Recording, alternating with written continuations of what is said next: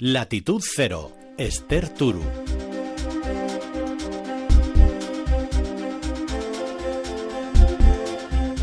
En los últimos meses, algunas noticias internacionales han centrado la atención de manera reiterada. Hemos oído hablar hasta la saciedad y lo que nos queda del futuro de la Unión Europea, de Theresa May, del Brexit o de Donald Trump, que parece que hace mucho que llegó, pero no ha cumplido un año todavía en el cargo. It's now my distinct honor and pleasure to introduce the Prime Minister of the United Kingdom, Theresa May. But what we need to ensure, and this isn't a theological argument, it's about the practical uh, decisions that need to be made to ensure that that trade across the border between Northern Ireland and Ireland. There is no reason to, to pretend that this is a happy day, neither in Brussels nor in London. From this day forward, a new vision will govern our land. From this day forward, President Trump's decision announced today to end DACA, President Obama's temporary protection for young undocumented immigrants, 800,000. I have a great heart for the folks we're talking about, a great love for them. And people think in terms of children, but they're really young adults. Uh, I have a love for these people, and hopefully now Congress will be able to help them and do it a los Dreamers, a los jóvenes soñadores. Él les dedicó su premio de Estrella del Año. Y quisiera dedicárselo también a otros chicos que viven en este país desde hace muchos años y aún así están todavía en una situación ilegal. Son los Dreamers. Y este...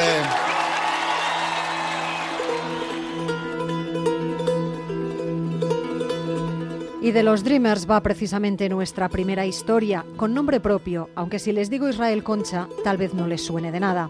Pues bien, Israel tiene una historia que se parece mucho a la de casi un millón de personas que viven en el limbo legal en Estados Unidos, los llamados Dreamers, a los que Trump ha puesto en el punto de mira. Una multa de tráfico le cambió la vida. Después de 36 años viviendo en América, pasó dos pendiente de juicio y ahora devuelto a México, se dedica a ayudar a los que pasan por su misma situación. Con Israel, para conocer su historia, ha charlado nuestro corresponsal en México, Pablo Sánchez Olmos. Israel Concha nació hace 38 años en México, pero no tiene recuerdos de haber vivido en ese país. Su vida es el ejemplo de una situación que comparte con cerca de un millón de personas, apátridas en busca de oportunidades negadas por legislaciones que se permiten catalogar a personas humanas como ilegales. Hablamos de los Dreamers, soñadores con una vida que a veces se torna en pesadilla. La historia de Israel es la de un obligado viaje de ida y vuelta. Yo llegué a Estados Unidos a los cuatro años, sin uso de razón. Me llevó mi familia al estado de Texas, donde ahí viví prácticamente 36 años. Viví toda mi vida. Yo crecí sabiendo que era indocumentado y se me fueron muchas oportunidades por no tener ese documento legal que acredita que estás legal en el país. Pero seguí luchando. Yo me gradué de primaria, secundaria, preparatoria, universidad, administración de empresas. Y todo esto bajo un limbo legal que no le permitía competir con las mismas garantías que los demás, pero Israel salió adelante.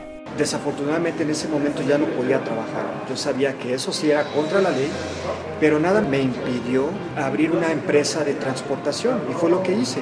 Limosinas, servicio de conserjería, taxis, yo empleaba a ciudadanos americanos, para ser más exactos, a ocho ciudadanos americanos, más aparte 25 contratistas que eran mis conductores, ¿no? Entonces yo trataba de ser un una ciudadano ejemplar. Y realmente lo era, pero con este estatus migratorio cualquier desliz podía quebrar su sueño americano, especialmente en un estado como Texas. Desafortunadamente, un día, como cualquier empresario pequeño, teníamos mucho trabajo donde yo tenía que recoger a un cliente en uno de estos vehículos. Y sí, no voy a mentir, iba rápido en el freeway, pero lo que para cualquier persona hubiera sido una multa de tráfico, para mí empezó mi pesadilla. Para un Dreamer, un arresto suele suponer la deportación inmediata a su país de origen. Israel tenía todo en contra y aún así decidió no bajar los brazos ante lo que consideraba una injusticia. Ya estando detenido, yo hubiera podido firmar una deportación, ¿no? Me dieron la hoja, fírmale aquí y te vas mañana mismo. Pero yo dije, prefiero luchar hasta el final y saber qué pasó en lugar de estarme preguntando toda mi vida ¿Qué hubiera pasado si hubiera peleado? Nadie podrá negarle que lo intentó. Israel estuvo arrestado en un centro de detención de inmigrantes durante más de dos años mientras esperaba el juicio que determinaría su situación. Hasta entonces permanecería hacinado 23 horas al día en una habitación de 5 por 7 metros junto a otros 50 internos. De un lado era inmigración, del otro lado era una prisión federal. Los verdaderos prisioneros vivían mucho mejor que nosotros.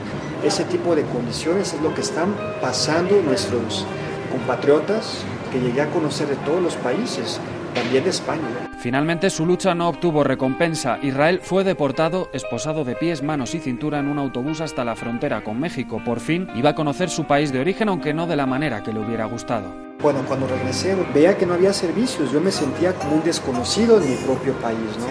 Como un exilio americano de cierta manera. Tú Estados Unidos no te quieren allá.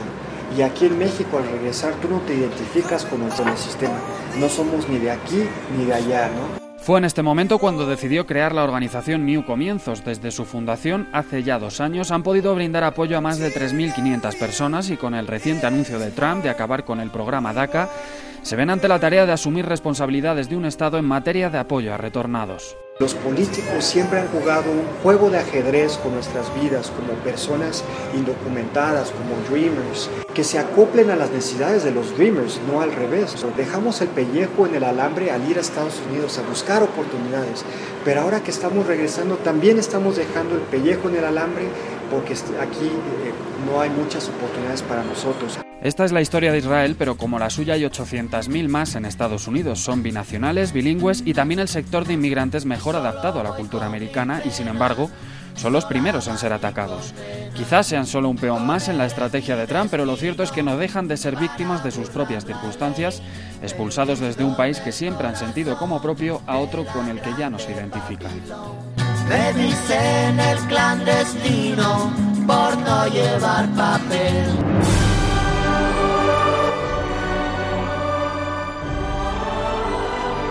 Nos movemos por el planeta y nos ocupamos una vez más de los niños que han dejado atrás su casa, su escuela, sus amigos y han cambiado todo obligados por la guerra. Nos ocupamos de ellos y de los que trabajan para que su día a día sea lo más agradable posible, sin olvidar sus derechos básicos, por ejemplo, a la educación. Aterrizamos en Turquía y con nuestro corresponsal Andrés Mourenza nos colamos en un aula. Halit Ahmed. Se llama Halit Ahmed y tiene 5 años. Lo que más le gusta de este primer año de escuela es aprender a leer. Sus compañeros se ríen y dicen que no sabe, y él insiste. Poco, pero lo intento. Halit Ahmed es de Alepo, de Siria, y su escuela está en Kilis, en Turquía, a escasos kilómetros de la frontera del país que su familia dejó atrás a causa de la guerra. La entrada del periodista en clase ha revolucionado el aula. Los pequeños alumnos se levantan y tratan de hablar. Hay carreras, risas, gritos, un barullo monumental sobre el que la maestra trata de poner orden haciéndoles recitar canciones, como en cualquier escuela del mundo.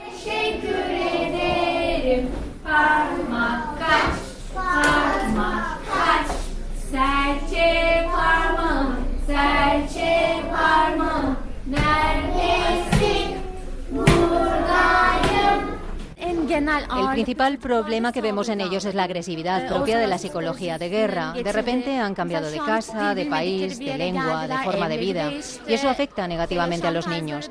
Así que tratamos de hacer ejercicios de control de la rabia y la violencia.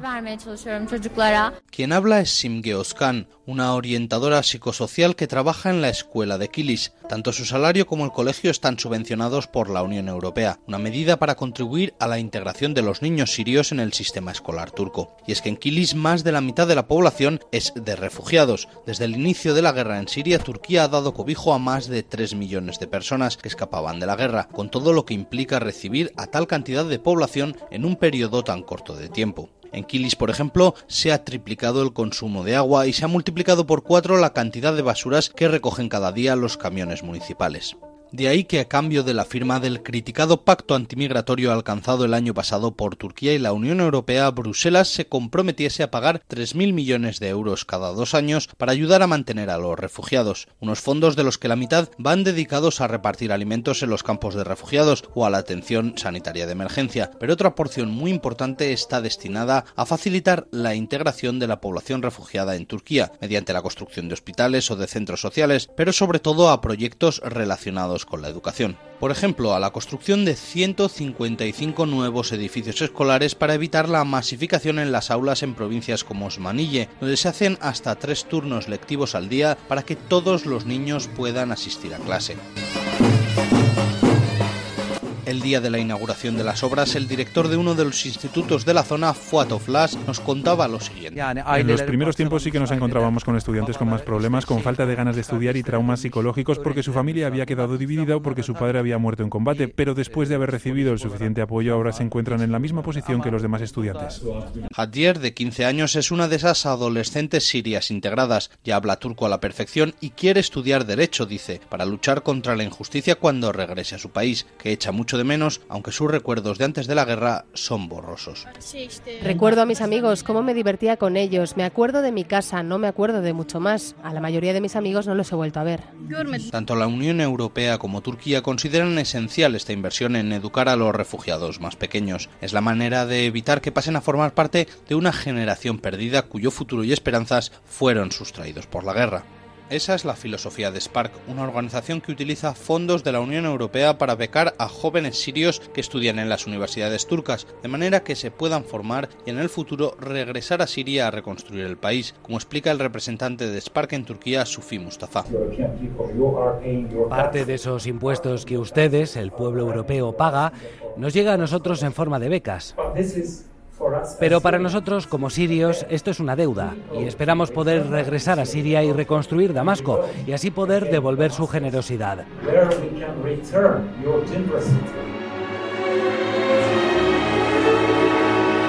Latitud Cero, Esther Turu.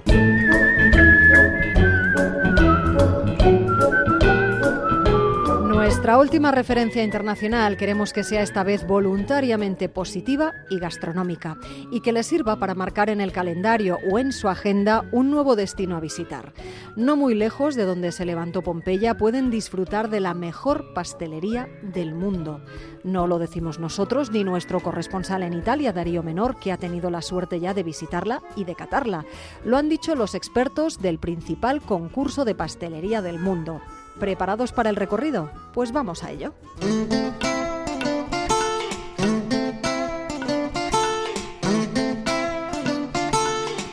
Los vagones del circunvesuviano, el tren de cercanías que le da la vuelta al Vesubio, van atestados de turistas que viajan de Nápoles a Herculano para visitar los restos de la antigua ciudad arrasada junto a Pompeya y la erupción del volcán en el año 79 después de Cristo.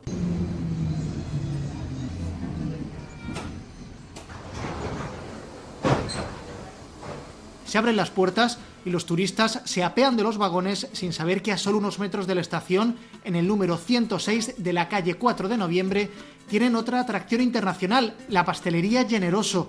Allí trabaja Mateo Cutolo, de 42 años, vencedor a finales del pasado mes de octubre en el Campeonato Mundial organizado en Milán por la Federación Internacional de Pastelería, Heladería y Chocolatería. Junto a los otros dos miembros del equipo italiano, Cutolo ganó este concurso que se celebra cada dos años y en el que participaron 17 países. Mi sono trovato nella squadra nazionale italiana perché a febbraio del 2016 ho vinto il campionato italiano. Entré en el equipo nacional italiano porque en febrero de 2016 gané el campeonato de mi país. Los tres vencedores en las tres categorías formamos el equipo. Luego estuvimos un año y medio de preparación en que nos fuimos entrenando. degli allenamenti. Allora, la mia io ho fatto pastillaggio. Pastillaggio è un impasto di zucchero a velo, acqua e colla di pesce. Mi categoría era el pastillaje, que es una mezcla de azúcar, agua y gelatina. Es blando y te permite hacer formas. Luego se seca y te va- se va trabajando para que se haga liso y brillante. Es una forma de trabajar el azúcar que te permite crear auténticas esculturas. Dello zucchero eh, che permette di creare delle sculture vere e proprie. En una esquina de la pastelería Generoso puede contemplarse una réplica de la escultura con la que el cocinero venció el Mundial. Está inspirada en el café, el tema que le tocó desarrollar. A primera vista, Cuesta creer que la creación esté hecha con azúcar. Representa una mesilla sobre la que hay apoyada una caja medio abierta con granos de café en su interior. En el plano superior hay un molinillo para moler el café y por encima distintos modelos de cafeteras. Al tacto, el material es liso y duro. Además de esta escultura, que no estaba destinada al paladar sino a la vista, el cocinero de Herculano tuvo que preparar un helado muy especial. Come degustazione io ero impegnato nella monoporzione gelato. Era composta... Como degustación hice una monoporción de helado. Tenía 12 recetas juntas. Había un crujiente, un pastel, frutos rojos, helado al café blanco, babá clásico napolitano, cremoso al chocolate y un semihelado a la naranja. Però poi c'era il babà classico napoletano, sì, c'era un cremoso al cioccolato e un semifreddo all'arancio. Cutolo tiene que interrumpir la entrevista para regresar al obrador y ocuparse de los dulces que ha puesto en el horno. Hay que sacar bandejas llenas cada dos por tres porque no paran de llegar los clientes, como esta mujer. La pasticcería es buenísima, fanno dolci napoletani. La pastelería es buenísima, hacen dulces napolitanos buenísimos, están siempre recién hechos y yo vengo todos los días, sobre todo el babá, la crema y el chocolate. Además está limpia. Colato, eh, es pulita. Eh. Los vecinos de Herculano están encantados de que se hable de su pueblo por el premio y no por la presencia de la camorra, la mafia napolitana. La pastelería no ha sido ajena a la extorsión impuesta por los grupos criminales. Como la inmensa mayoría de las tiendas de la localidad, Generoso también fue víctima durante décadas del pizzo, el impuesto que recauda la camorra a los empresarios establecidos en sus zonas de control. Incluso tenía que pagar a dos clanes, pues esta calle era zona de disputa. A unos les pagaba todos los meses y a los otros en Navidad, Pascua y Asunción de la Virgen. Pero un día Cutolo dijo basta. Ho denunciato sette estorsori, queste persone sono state arrestate nel 2010. Yo denuncié a siete extorsionadores que fueron arrestados en enero de 2010 y luego se hizo un gran proceso. Tuve suerte porque en ese periodo fuimos 42 los comerciantes que denunciamos a 40 extorsionadores. A denunciare 40 estorsori. Ci siamo uniti dopo in un'associazione. Nos unimos después en una asociación antipizzo que ha logrado cambiar las cosas y que disminuya el miedo. Nos dimos cuenta de que no estábamos solos. Non eravamo soli. Cutolo no se hace el héroe. Confiesa que denunció cuando empezó a sufrir robos en la pastelería. Si diceva che quando uno pagava il pizzo, sai, Se decía que cuando uno pagaba el pizzo tenía una especie de seguro que nadie te tocaba. Yo en los dos años anteriores, en cambio, sufrí tres robos y decían que nadie sabía nada y le echaban la culpa al otro clan. caricavano sull'altra parte, sull'altro clan. E allora, logicamente, a me, sai, è iniziato a dar fastidio la situazione. Entonces me fastidió la situación al ver que pagaba, que no estaba tranquilo y que tenía ulteriores problemas, así que decidí acabar con ello. Toda la situazione deve finire. El pastelero dice estar orgulloso de aquel paso que dio y que volvería a hacerlo, sobre todo por sus hijos. Tienen 14 y 10 años y los domingos puede vérseles echando una mano tras el mostrador de Generoso, una pastelería a primera vista poco diferente de cualquier otra, pero que puede decir con orgullo que es la mejor del mundo.